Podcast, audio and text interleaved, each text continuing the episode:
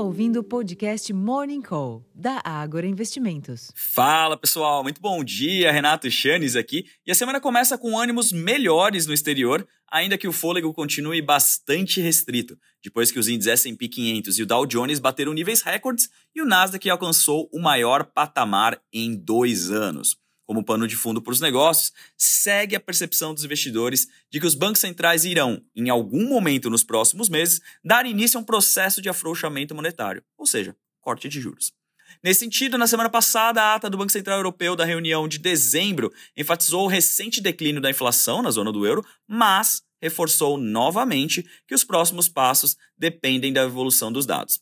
Além disso, a nove dias da decisão do Federal Reserve, a precificação de manutenção dos Fed Funds na atual faixa de 5,25% a 5,5% ao ano estava em 97,4%, enquanto que as chances de não haver mudança também em março estavam em 56,5%.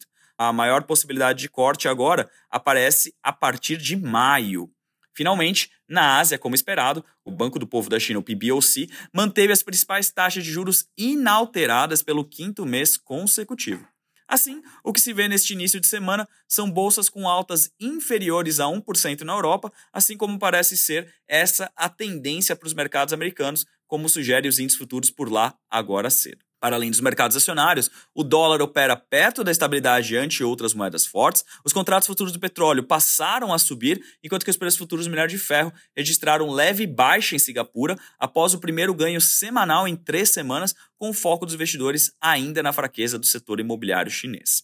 Por aqui, em sessão de agenda de indicadores esvaziada, o Ibovespa pode mostrar uma alta moderada também. E, de fato, o EWZ, o principal ETF brasileiro negociado em Nova York, mostrava alta similar ao dos demais mercados. Como direcionador para os negócios, portanto, o lado fiscal será novamente o principal contribuinte com a sanção do orçamento de 2024 no radar. Segundo especialistas em contas públicas, caso a MP da reoneração da folha de pagamento seja revogada, como mencionou o presidente do Senado, Rodrigo Pacheco, do PSD de Minas Gerais, a equipe econômica do governo terá que incorporar ao orçamento de 2024 toda a renúncia fiscal gerada pela desoneração, calculada em cerca de 20 bilhões de reais, colocando em xeque a meta de déficit zero para o ano. Em termos de agenda, aqui no Brasil, o destaque da agenda local é o IPCA 15 de janeiro, mas que será conhecido apenas na sexta-feira. Hoje é esperada a entrevista com o ministro da Fazenda, Fernando Haddad, no programa Roda Viva da TV Cultura, às 10 horas da noite, e o presidente Luiz Inácio Lula da Silva sanciona o orçamento de 2024 às 4 da tarde.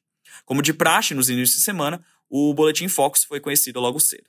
Nos Estados Unidos, a primeira leitura do PIB, do Produto Interno Bruto, do quarto trimestre, além da inflação PCI de dezembro, ambos na quinta-feira, são os destaques na semana. Na Europa, o Banco Central Europeu decide sobre juros na quinta-feira, com coletiva da presidente do PCE, a Christine Lagarde, logo em seguida. Amanhã será conhecido o índice de confiança do consumidor da zona do euro e, na quarta-feira, é a vez dos PMIs compostos da Alemanha, zona do euro e Reino Unido.